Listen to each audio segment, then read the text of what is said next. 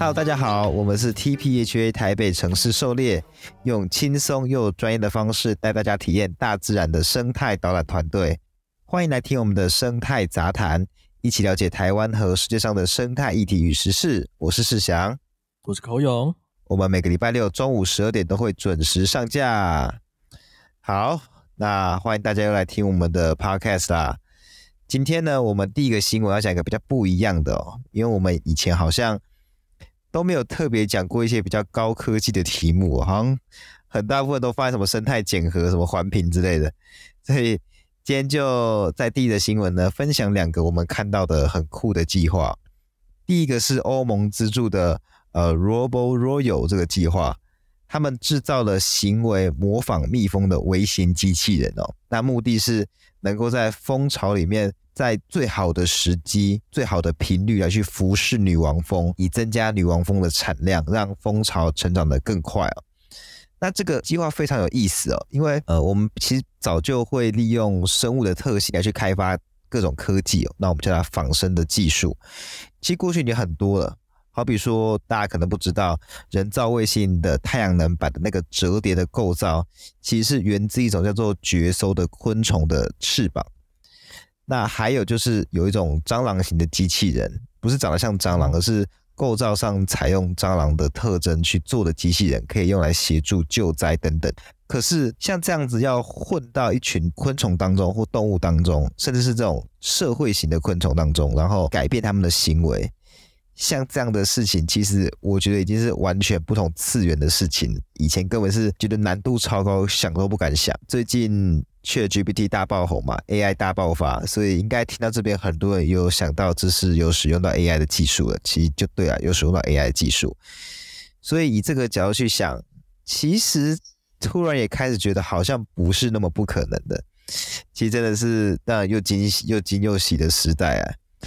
那蜜蜂的重要性呢？对这个世界，其实再怎么说都不为过啦。蜜蜂它扮演最重要的授粉昆虫哦，掌控很大部分植物的命脉哦，间接也对人类的粮食有至关重要的影响力。可是，在过去的时代啊，因为杀虫剂滥用，所以渐渐的出现了一种叫做蜂巢崩溃溶解症的这个病症。英文简称叫 CCC 啊，它就是因为杀虫剂的关系，所以让蜜蜂的脑部病变。那蜜蜂脑部病变之后呢，就变得比较笨，所以整个蜂巢的工蜂他们会找不到家，所以他们的工蜂就大量流失。最后呢，就是全世界的蜜蜂以极为夸张的速度在消失。所以如果像这样的技术最终可以实现的话，绝对绝对是能够让我环境变更好的关键角色之一哦。哦，对你你有要想的话吗？我我没有，我我感到很很震惊。像我这个是搞不太懂，但手上插话。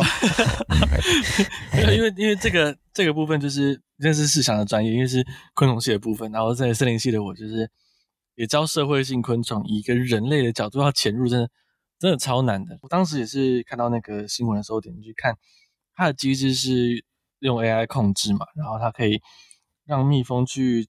在女王蜂旁边去跳那个舞，对不对？对对对，其他蜜蜂、其他工蜂还是会去外面采蜜回来，然后他有负责去其找其他工蜂把他的蜜拿过来的机器人，也有负责照顾女王蜂、刺激女王蜂产卵的机器人，也有负责守护女王蜂的机器人。他们他们真的做了一个小小的蜜蜂，然后就是用用 AI AI 控制，然后让它在那边跑，然后跳舞，然后各种不同方向去旋转，可以跳蜜蜂的那种。专门用来沟通的舞蹈，对对对。那因为蜜蜂他们他们不会直接跟我们一样用讲话的，但他们沟通的方式是是用舞蹈的方式，跳舞的方式这样子。嗯，对。那目前的话，他们好像还是需要在外部有一个连接的东西去控制里面的这些机器人。不过我相信，呃，随着 AI 的发展，离能够有一个自动控、自动自己操作机器人已经不远了啦。啊，而且。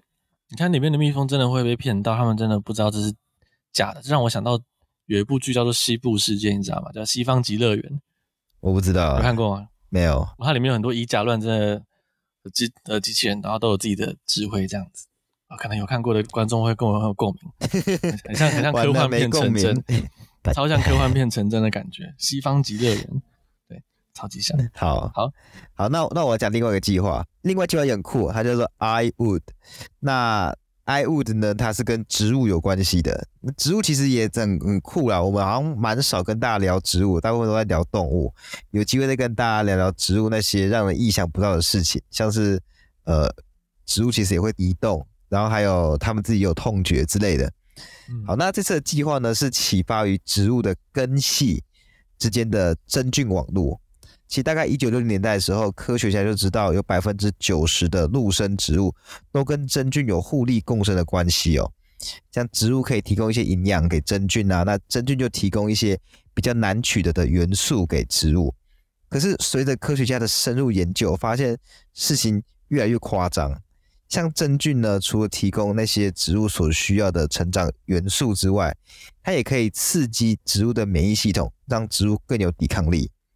而且，植物的个体之间也可以透过真菌来传递讯息，像是大树可以透过真菌网络来传送营养给阴影区的小树。被攻击的植物呢，可以提前先告诉附近的植物，让他们先准备防御物质。然后，缺乏绿叶绿素的植物呢，也可以透过这个真菌网络来去窃取别人的营养。甚至呢，其他动物也可能可以收到真菌网络的讯息哦。所以大家听一听，有没有觉得这种真菌网络其实就跟我们的网络真的很像，有那种互相传递讯息啊，还有骇客入侵这种这种概念。所以其实科学家也把这样子的现象叫做 Wood Wide Web，就是当然是抄袭，就是模仿那个 Triple W 的那个 WWW，因为真的是蛮像的。然后。不要讲太多了，就回到呵呵 回到这个计划哦，就是他们设计了一种人造的根系，在根尖，就是根的顶端那边有可以 3D 电影的装置，它可以随着环境的温度、湿度来去生长，所以就就打印出来了，所以就其实就蛮像根在生长那种感觉，就是模拟这种概概念。那用这种方式来去记录根系跟真菌之间的互动关系，还有什么是？我们尚待发掘，因为我们刚刚所说那些，其实都是近十年、近二十年的研究。我们对于真菌网能够为植物之间的互动提供什么样的角色、什么样的帮助，还有许多待开发的东西。所以这个技术呢，它就能够帮助我们去更了解这样子的关系。对，嗯。像刚刚发现的这些，真的是一个完全完全全新的领域。我们一直都知道真菌可以帮助植物，但是我们从未在像这个时代这样的了解到这么深入、这么透彻。我们也很期待每次在某个时代有这样的大发现的时候，是不是连我们的人类的文明啊，或者是技术也会有革命性的改变？这样子，对，嗯，哎，那我我们这是两个都是不同的科技的。那我突然想到，像是呃。除了用刚刚的那种高科技让蜜蜂的数量再回归之外，呃，台湾现在其实有一个比较土法炼钢的方式，要跟大家分享一下，就是我们想要增加养蜂的面积跟可行的范围，因为我们之前都在比较平坦的平地或者是呃高山比较平坦的地方去做去做养蜂。那现在呢，大家林务局呢其实有在推广林下养蜂，那我我的母系森林系也在推广这个，那不知道昆虫系有没有？呃，有没有听过？我是没有听过，哦，完全没有听过林下养蜂。好，那也应该也不是说森林系在推而已啦，就是他们是去配合林务局的一个政策的方向，因为大家都知道台湾现在碍于大众观感，没有什么在砍树嘛，那其实应该要有计划来砍比较好。但这个部分讲非常久，所以我们就先拉回来讲 林下养蜂，因为树该不该砍，这个完全可以讲成另外一集。但总之呢，树没砍。嗯那国有林班地就是国国有林的数量很多，有很多闲置没有余力去管理的这些地呢，我们就希望可以发展其他的林产品。砍树之外的，像是我们可以产咖啡，我们可以产蔬菜，我们可以产一些精油啊、香菇或者是蜂蜜。那说到蜂蜜呢，我们就发现说，整个森林里面呢，如果养蜂的话，他们其实可以找到有各各式各样的花去采蜜，那这个地方就可以活用。因为蜜是比较高单价的产品，所以森林系老师们开始推零下养蜂。那依照一些老师的说法，他们甚至说有蜜蜂帮忙授粉，也可以辅助其他种类林产物的产量。但是水果啊、咖啡啊那种，它就会因为蜜蜂在授粉，所以呢就会更有效率。不过因为这个有时候是在贴合林务局的政策啊，所以也有森林系老师有不同的声音。他们真的有在养，有在说，呃是不用特别去推广 授粉的部分。那他们发现这些蜜蜂最后弄出来的蜜呢，最主要的来源是来自于在森林边缘乱长大花咸丰草的蜜，这样子。对，就动动物就是这样，有时候它你很难要求它去照期望去做它要它做的事情。不过至少森林系老师都不排斥林下养蜂对于活用闲置林班地的好处。那就生态层面的话，大家也不排斥用这种方法去增加养蜂的面积。那用另一种比较老方法去去努力让蜜蜂的数量在增加，这样子。嗯哼，对，那这也其实也加减增加了我们林产地的产值。对，虽然这还不这都不是很健康，因为你弄那个你种那个树弄林班地，就是为了要砍树嘛。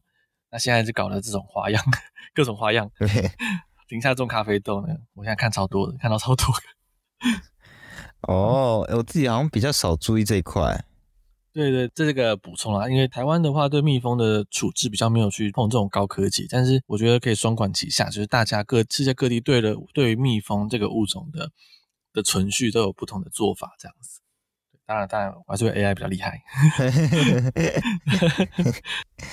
好，那第一则新闻呢，就跟大家分享这个有趣的高科技的新闻。好，那进到下一则新闻啦。下一则新闻呢是，呃，讲到说。印度寺庙要引入逼真的机械像，来去取代过去使用真的像做宗教仪式的这件事情。好，那一间印度南部的叫做黑天神庙，每年呢都会举办祭祀大象的宗教仪式。可今年的活动呢却有些不一样了。今年呢参与活动的不是一个活体大象，而是一个呃三点三公尺高、八百公斤的机械大象。它是印度的动物善待组织捐赠的，希望透过这种方式让大象从宗教仪式当中解放。那妙方是表示哦，其实饲养大象的成本本来就很高，而且大象的暴力事件啊时有发生。在这样的背景之下呢，妙方主动接洽一群杜拜艺术家。那这群杜拜艺术家他们为杜拜购物节就有制造过大象，所以在佩塔他们的主动介入之下，他一群电影演员合资。把这个机械像捐赠给这个庙宇，那这个机械像外形很逼真哦，而且一次可以载五个人，坐在上面的人呢，可以用一些开关啊控制它的躯干，就是它可以走路这样子。所以在二月二十六号的宗教仪式当中，这个机械大象啊就会披上跟一般大象一样的外衣，其实远看好像是难以看出差异的。那庙方就表示，过去啊。就是要租用活体大象，需要额外花费非常大量的经费。那现在同使用同样的金额，完全可以购入更多只的机械大象。所以目前正在与附近的庙方来讨论，要共同购入机械大象，然后轮流使用，让这个宗教仪式完全就是呃没有这些比较不人道或是残忍的可能性出现。那那其实其实我后来有去查那个机械大象，它真的做了超级仿真的，不然我本来听到机械大象的时候，我就觉得。也太酷了吧！很像，应该很像我小时候看那个《百兽战队》里面那只机械大象，超帅。但是就是 真的超仿真，所以你做的够像，然后它确实有那个功能在，就是我相信大家就会愿意使用，去保护真正的大象。那在台湾呢，我们当然也要扯到台湾的相关新闻，就是呃，卢凯族跟排湾族的酋长和贵族阶级呢。大家知道，他们可以佩戴所谓雄鹰的羽毛头饰戴在头上。那这个呢，现在也跟保育类的保育议题呢相碰撞。那雄鹰呢，帮大家科普，它其实是台湾最大型的鹰。那有许多证据就显示，它们的体型大到能够猎捕幼年的水鹿跟山羊，还能够把猎物整只拖着飞行。好，这边大家可能没感觉，可这是一个很夸张的概念，像是都市常见的另外一种凤头苍鹰，它是一种中小型的老鹰，大概三十公分高，不不不包括尾巴，三十公分高。那它呢，这个体型要拖动比较肥的鸽子就非常吃力了。那常来看到它扑击鸽子之后呢，因为人为人潮呢去围观它，它试图把整只鸽子带走，那最后失败，就只好简单带几个内脏走这样子。可是雄鹰呢，却能够抓着整只小水鹿这样飞行，那这让它们成为山林中最富有传奇色彩的鸟类之一。嗯，它们真的很酷。但是其实就因为栖地的问题啊，栖地流失，还有猎物的流失。以及早年的一些盗猎问题啊，所以它们数量已经急剧减少，现在已经非常难见到了。所以呢，早已是台湾的重点保育物种之一。那这也让原住民族呢不能够再去捕捉它们，并且取得羽毛。那现在旧有的一些库存啊，还有以前帽子上的羽毛啊，它随着损坏还有遗失的这些问题呢，越来越少。那怎么办呢？其实就在台湾就有人推出了所谓的塑胶制的仿真雄鹰羽毛。嗯，对，其实大部分的部落呢，他们都是支持这种就是塑胶老鹰毛这样子。对，那希望呢，不要特别这样讲啊。啊，那希望呢，在维持传统的同时呢，也可以兼顾保育。那当然也有少数的部落的人，他们坚持使用真品。毕竟这个老鹰毛呢，它之所以要来自于雄鹰，也是因为它们象征了雄鹰的这个力量。所以呢，对于比较保守的族人来说，这个塑胶羽毛是没有办法带有力量的。那其实这就是呃文化在修正上面必经的阵痛啊，因为事实就是一只真正的雄鹰羽毛将会越来越难取得。没错。那到底要使用假羽毛呢？还是就干脆说以后就都不要插羽毛，宁愿不要插羽毛，也不要用假的。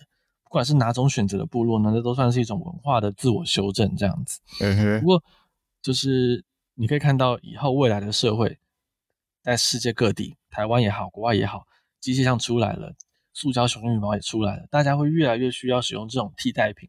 如果你不愿意使用的话，那其实。越来越多的人，我们没办法去再继续压迫、压榨我们野外的野生动物跟环境了。这样，没错。那我除了这个雄鹰羽毛之外，我还有想到另外一个例子哦，就是呃卑南族的猴祭。我以前那是我国小记忆哦，我以前国小的时候就有学那个卑南族会有猴祭嘛，他们会每一个人要成年之前呢，会先让他养一只猴子一个月，让他培养感情，然后在一个月后。请他亲手把这只猴子射杀，那这是为了要确认说，哇，你已经长大了，然后有为了家人奋战的决心。那到现在呢，就是也是随着保育观念兴起啦，所以他们现在改用草做的猴子，就是草猴，然后来去取代他们前面所做这些事情，这样子啊，不不会培养感情一个月啦，就是 要把草带回家一个月，帮他 梳理他的草。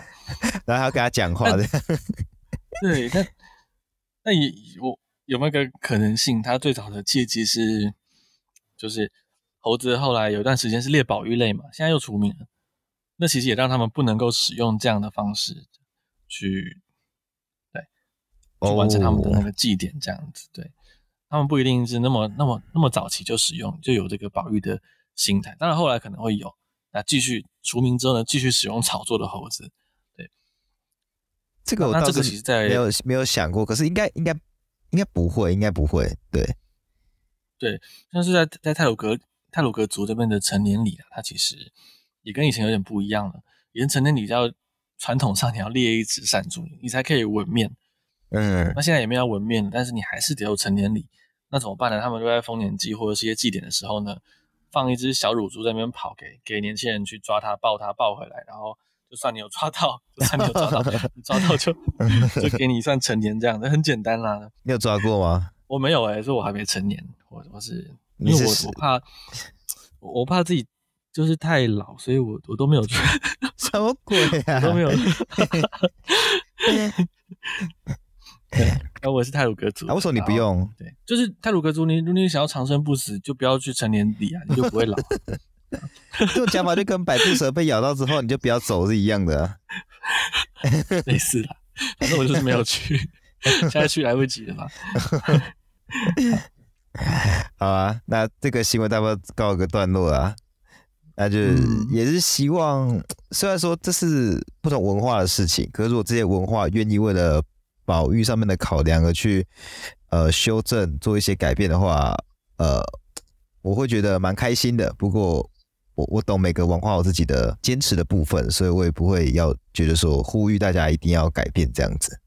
好，那接下来进入我们今天的有趣新闻环节。那今天的有趣新闻，那、怎样？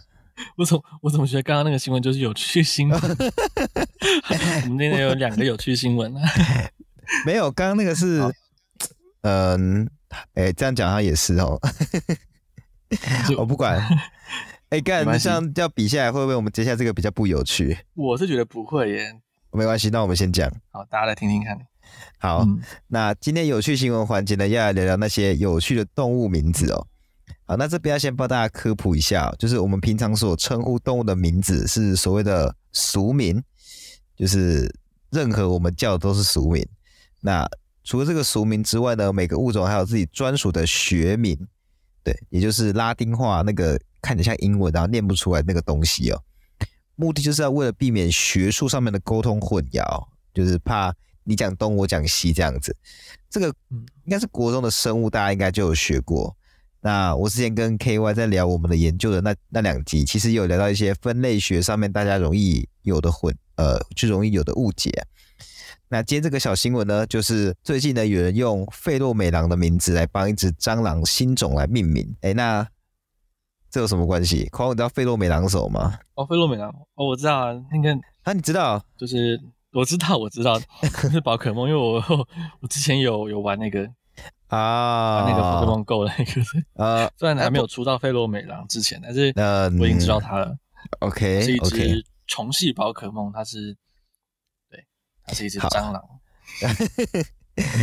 好，好，没错，没错，没错，它是它是一只究极异兽的名，就神奇宝贝妹。然后我们先不研究什么是究极异兽，我们如果之后有宝可梦特辑再聊。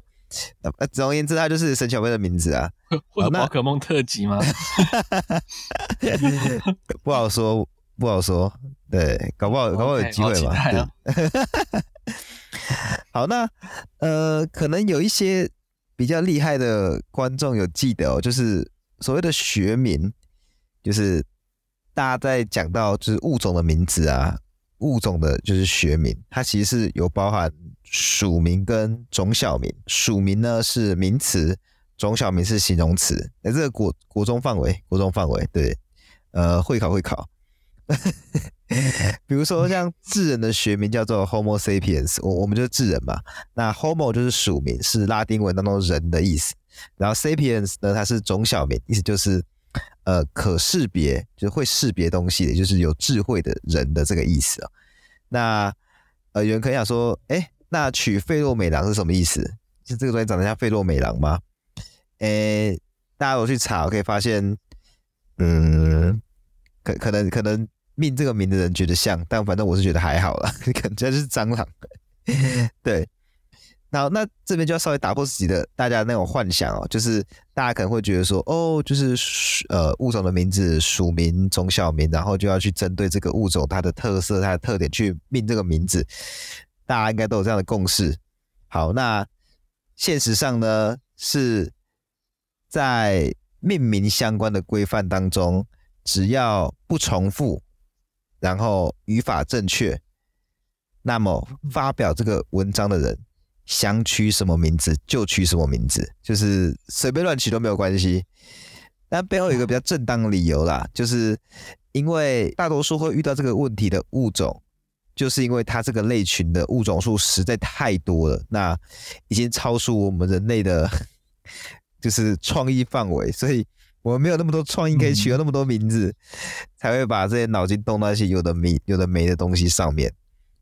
所以其实像这样以神奇宝贝的名字来命名的案例还有很多，比方说，呃，前两年还是前三年，台湾的菊虎分类学家萧云才发表的三圣鸟赤翅虫，呃，赤翅虫什么不用管了，总之他就是用火焰鸟、闪电鸟跟极冻鸟的英文名字来去命它的种小名。那除此之外还有。妙蛙种子二齿兽，二齿兽是种已经灭绝的生物，还有喷火龙拟蜜蜂，呃，独角虫环腹隐蜂，那还有也很酷的，用化石翼龙的名字来当做署名的翼龙，那可能也算是分类学家的浪漫之一。对，但是这个是已经有点到，呃，是比较没有，已经没有没有什么名字可以拿来命名的。那也说了，就是命名的时候，就是那个人有最大的决定权，只要语法正确，没错，不重复就好，没错。就算他是真的，就是有可能误导的嫌疑，但是但是这只虫，它的头是圆的，然后呢，可是它就它就是要命名，它就是方头什么什么虫，也可以，也可以吗？就是完全没有问题吗？完全没有问题，因为因为其实事实上就 就是有一些。事实上，就是有一些比较比较特别的，就还有还有很多其他例子啊。这边讲到都是还是有呃，其实也没逻辑。但 anyway，就是这边讲到这些例子。那还有其他很好笑的，像是有一群象蜡蝉，象是大象的象，那蜡蝉就是龙尾这类东西。哈、嗯，象蜡蝉是一个科，是一群东西。嗯，它的署名是呃，应该是念 Revuna。Revuna。那个 Revuna 呢，它的那个命名者，他写在配，因为有些会写，现在是建议要写，可是，在很久以前可能不会特别写，就是你如果要命这个东西的名字，你要写下你的理由。对，好，那这个命名者他就写说，他只是随意排列出来一个。呃，和谐悦耳的名字本身没有特任何意义，这很像原住民的很多歌谣。你知道我我们常朗朗上口，就觉得很像，还有那个很多很多音节上，它它是一一一个话。可是你仔细去听，就发现原住民有时候他那个歌谣就是一个古调，然后就是就是用那个音去发，它它并不是一个句，它没有任何含义。你就会听到什么呜啊呜啊，然后。呀吼吼这样，然后你就会你就觉得哦，我好像去查查看，你可以认真唱吗？他真的就只是音节，他真的是音节，哇，我已经忘记了 啊！但是大家不用担心，赛德克巴莱那个那个片尾曲那个超好听那首，它它是有歌词的啦，要不然大家可能很失望。就我我背那么久，就他背那么久，结果他没有意思。对，然后还有其他的，比方说，嗯，对对，还有其他，比方说，呃。有一群小峰，他那个中小名全部都只是把他的署名重新排列出来的东西。可是这些 通通其实都是合法适用的学名。你说像那个佛地魔，那是从汤姆瑞斗这个英文重新排列的那个？哎，对对对对对对对，哎，对对哎，你有个联想哎，他的浪漫吧？这是他的浪漫吧？他可能是分类学家哦，他可能是，我觉得他可能是哈哈利波特迷这样子。对，所以其实。就是说实在话，就是你想怎么取就怎么取。嗯，我现在想到就，就像刚刚那个圆头跟方头昆虫，大家可能想说，哎、欸，你不要乱乱取。然后方头到底在哪里？看不出来方头。然后那个那个分类学家可能说，方头就我啊。然后大家看一看，哦，他的头真的好方哦，这样。什么鬼啊？什么东西？这什么梗？不知道，搞不好就是大家意想不到，这都可以拿来命名这样。然后。然后有一些比较正常一点的，真真正的，就我觉得可能大家比较能够接受的浪漫，像是，呃，我不确定，应该是他，应该是他发表，就是胡方硕，台湾的隐翅虫分类学家，他在二零二零年的时候有发表一种鸡心虫，呃，鸡心虫虫也不用管，anyway 是一种昆虫就对了。那它的特征是，它身上忘记是什么样的纹路，看起来是一个像。他就，我觉得大家真的有一种开始通灵的感觉，像是以前在想象星座那种感觉。他就说有一个形状像是那个三叉戟，所以叫它海神鸡心虫，因为海神拿三叉戟。他硬不叫它什么三叉戟鸡心虫，硬要叫海神鸡心虫。那如果它有九个点排成一排，像像九齿钉耙这样子，你可以叫它猪八戒啊，叫八戒鸡心虫，就这些字都可以随便取，嗯。连那个没有任何意义，只是听起来好听那种都可以取了，那这就不用多更多说了。但是大家不要觉得说，哦，我那我现在因为要为了好玩，就投入这个这个分类学的行行列。你知道这个命名只是一个一个乐趣小环节，它前面的工作是工作量是很大的。就你这讲的很有道理耶，因为可能就是前面那个太无聊，所以才会那个名那个名字出来都是压力的释放了，大家可以去想一下。哎、欸，对，说到那个三圣鸟。呃，赤翅虫就是他萧云啊，就他那个命名者萧云，嗯，他其实他其实命了很多很多很好笑的东西。他最有名的应该是他还在大学的时候命的那个福音小黑翼菊虎，就是他反正他是一种菊虎啦，就是一种一种昆虫。但他就用那个新世纪福音，对对对对对对，是那个，对对对对对对。但我记得他他好像 paper 当中不是这样写，他好像是说什么我忘记，好像是什么找到这个东西是一个福音还是什么之类的，然后就。我听别人讲是这样子，但我也不太确定。我不相信他，没有人会相信他。然后还有，就他，他还有命其他，他他他真的很很是很很很很搞事。他还有命一个呃叫做钢钻苏铁合柱橡皮虫，anyway 是一种。在像在那个苏铁这个植物上面的象鼻虫，那那个钢钻呢是数码宝贝的钢钻兽。哦，对对对，对，我没有看数码宝贝，完蛋了。但是我好像知道一些，我我知道那个牙骨兽，还有 机械暴龙兽。哦，讲这种我就对对对，所以这个命名哦是我觉得真的是分类学家的最后的乐趣啊。嗯，对对对，好，那这就是我们今天的有趣新闻的环节啦。对，也希望大家对分类学家不要太严苛，去限制他们不能取这样的名字，这是他们帮我们发现新物种的一个动力来源。我们必须允许大家这样做，大家才会就是继续前仆后继的为了取这个名字去那个努力。不要，希望大家不要为了取名字而加进来，不然会让大家觉得很困扰。对，没错。好啦，好那。哎、欸，难得我们这次这两集节目都算是在呃，我原本我们原本预期的那个时间内结束，不要每次都拖到一个小时。嗯、好，那今天的节目呢就到这边告个段落。那喜欢我们的频道，记得到各大 Podcast 平台给我们五星好评。对于我们有什么有兴趣的，或是对于有什么有兴趣的生态议题，也欢迎透过 SoundOn 的赞助连接，或是我们的 Google 表单跟我们说。那我们可以再另外开一集来跟大家回答。另外，我们除了 Podcast 之外呢，还是一个叫做 TPHA 台北城市狩猎的生态导览团队。目前呢，我们已经带过了超过两三百场的夜观活动，还有十几场的特别的，可能有整天或是特别到其他地方的活动。如果呢，想要观赏野外的蛙啊、蛇啊、鸟啊、哺乳动物，甚至是平常没看过的昆虫，都欢迎到。a c u p a s s 或是脸书寻找 TPHA 台北城市狩猎来找我们哦。那今天的节目就这个样子，我们就下次再见喽，拜拜，拜拜。